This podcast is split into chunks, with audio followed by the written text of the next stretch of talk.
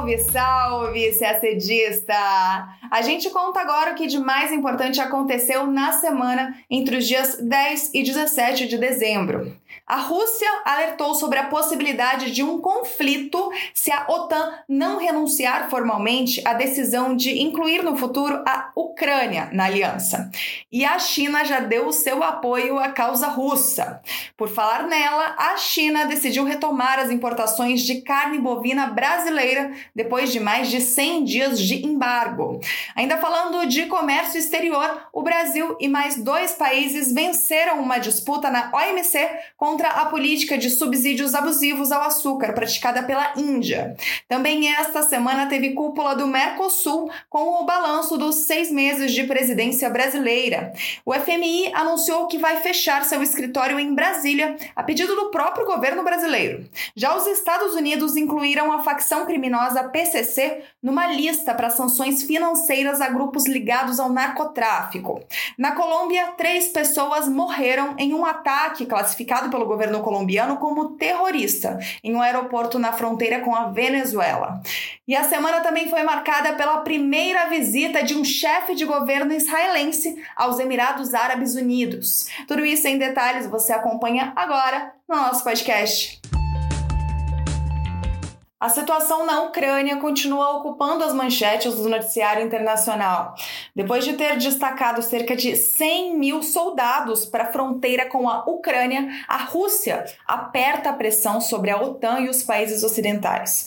O governo russo exige que a aliança militar rejeite formalmente a decisão lá atrás da cúpula da OTAN de 2008, em Bucareste, que decidiu que a Ucrânia e a Geórgia seriam membros no futuro da OTAN. Mas a OTAN recusa a fazer isso que o presidente russo Vladimir Putin exige. A OTAN alega que seus países membros não aceitam que a Rússia esteja tentando restabelecer um sistema de esferas de influência lá da época da Guerra Fria. A Rússia alertou para a possibilidade de um grande confronto caso a OTAN não aceite sua proposta. E nesta semana tratou de buscar apoio da China, que também tem visto sua zona de influência ser ameaçada. Na quarta, dia 15, o presidente Vladimir Putin se reuniu por videoconferência com o líder chinês Xi Jinping, que declarou que apoia firmemente a Rússia em seu pleito junto à OTAN. Xi Jinping também aproveitou para criticar a expansão militar norte-americana no Indo-Pacífico, que tem como exemplo mais recente a criação da aliança AUKUS entre Austrália, Reino Unido e Estados Unidos. Falamos agora de Brasil. A China retirou o embargo à carne bovina brasileira e voltou a importar o produto do Brasil. O embargo vigorava desde o dia 4 de setembro.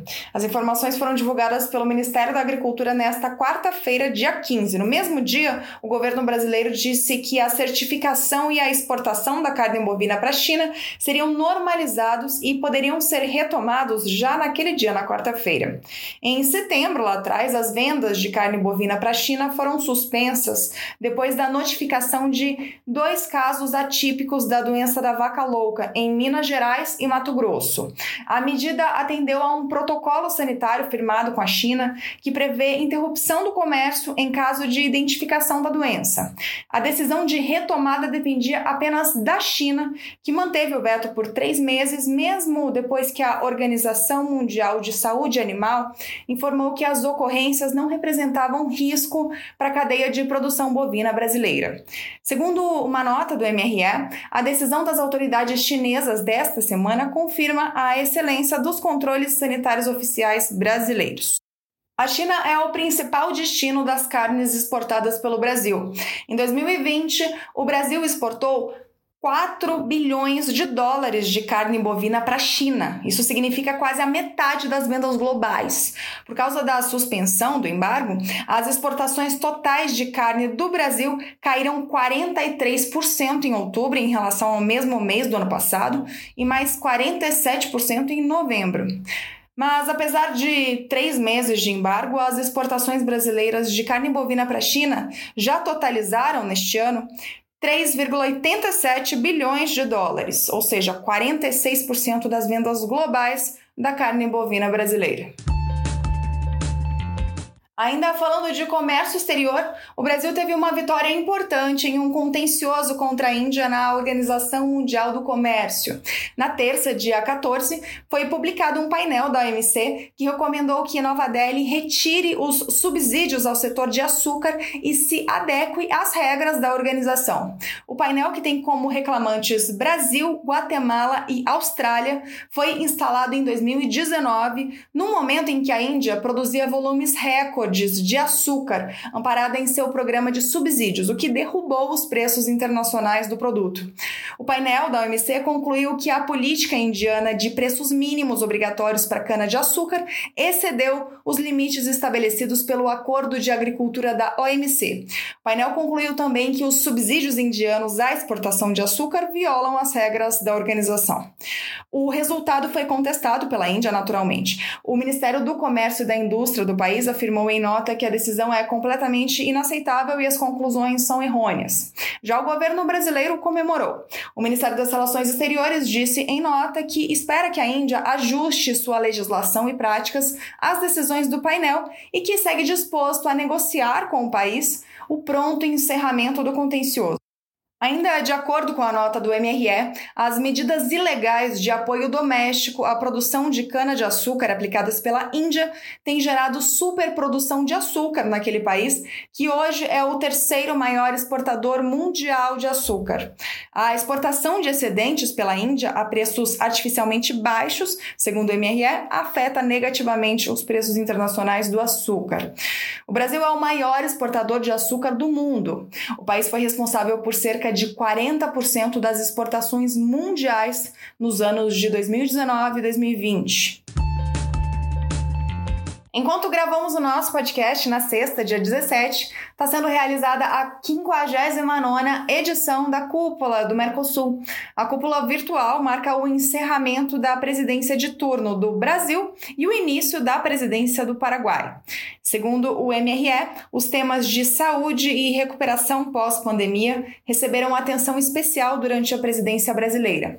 Na vertente econômico-comercial, os trabalhos no semestre abrangeram temas como a tarifa externa comum, regime de origem, regimes especiais de importação, comércio de serviços, setores açucareiro e automotivo, agenda digital e regulamentos técnicos. Na agenda ampla do bloco, o MRE afirma que houve avanço em matéria de educação, combate à corrupção, infraestrutura e energia. No plano institucional, foi dada continuidade aos esforços de racionalização da estrutura e do funcionamento do Mercosul. Nesta quinta-feira, dia 16, o Fundo Monetário Internacional anunciou que fechará seu escritório no Brasil, localizado em Brasília. Segundo a instituição, isso vai acontecer até o dia 30 de junho de 2022, quando termina o prazo da atual representação do FMI aqui. Em nota divulgada nesta quinta, o Ministério da Economia informou que comunicou ao FMI que não será mais necessário que o fundo mantenha seu escritório no Brasil a partir de julho do ano que vem. Segundo o Ministério, o FMI mantém escritórios apenas em países com os quais tem programa ativo, o que torna obsoleta a manutenção de um escritório no país. Ainda de acordo com o Ministério da Economia, no caso brasileiro, o último acordo financeiro com o FMI ocorreu em 2002 e foi pago antecipadamente em 2005, o que torna o Brasil credor do FMI. O anúncio ocorre em meio a críticas do ministro da Economia, Paulo Guedes, a estimativas sobre a economia brasileira divulgadas pelo FMI. Paulo Guedes tem reclamado que no ano passado o fundo previu um tombo de quase 10% para o PIB brasileiro, que acabou recuando bem menos, 4,1%. Nesta semana mesmo, na quarta, em um evento em São Paulo, Guedes voltou a criticar o FMI e disse que os técnicos do órgão podem fazer previsão em outro lugar. Na nota em que confirma o fechamento do escritório, o FMI diz esperar a manutenção das relações com o governo brasileiro. Diz a nota, abre aspas, Esperamos que a alta qualidade do envolvimento do corpo técnico do fundo com as autoridades brasileiras continue na medida em que trabalhamos de perto para apoiar o Brasil no fortalecimento de sua política econômica e configurações institucionais. Fecha aspas. Ainda falando de Brasil, o Departamento do Tesouro dos Estados Unidos incluiu pela primeira vez a facção criminosa PCC numa lista do governo norte-americano para sanções financeiras a grupos ligados ao narcotráfico. A lista foi divulgada pelos Estados Unidos na quarta, dia 15, e tem 25 novos nomes. O PCC, entre eles, é o único do Brasil. A facção criminosa é descrita pelo Tesouro norte-americano como a maior organização criminosa do Brasil e uma das maiores do mundo. A nova lista do governo norte-americano inclui organizações criminosas, empresas constituídas formalmente e pessoas acusadas de narcotráfico do Brasil, China, México e Colômbia. A partir desta lista, o governo dos Estados Unidos pode bloquear bens e contas bancárias no país. A lista serve também de referência para instituições financeiras em outros países. Na lista divulgada na quarta-feira, não constam nomes de pessoas ou empresas associadas ao PCC, apenas aparece a facção criminosa. A ideia é que esses nomes apareçam em uma nova etapa para que aí sim seja possível aplicar sanções como bloqueio de bens e de contas bancárias. Agora o assunto é Colômbia. Nesta terça-feira, dia 14, ao menos Três pessoas morreram em ataques com explosivos perto do aeroporto de Cúcuta, uma cidade colombiana que faz fronteira com a Venezuela. Morreram dois policiais e um autor dos ataques. O presidente colombiano Ivan Duque classificou o incidente como atentado terrorista e disse em nota que o Ministério da Defesa está coordenando ações imediatas para encontrar os responsáveis.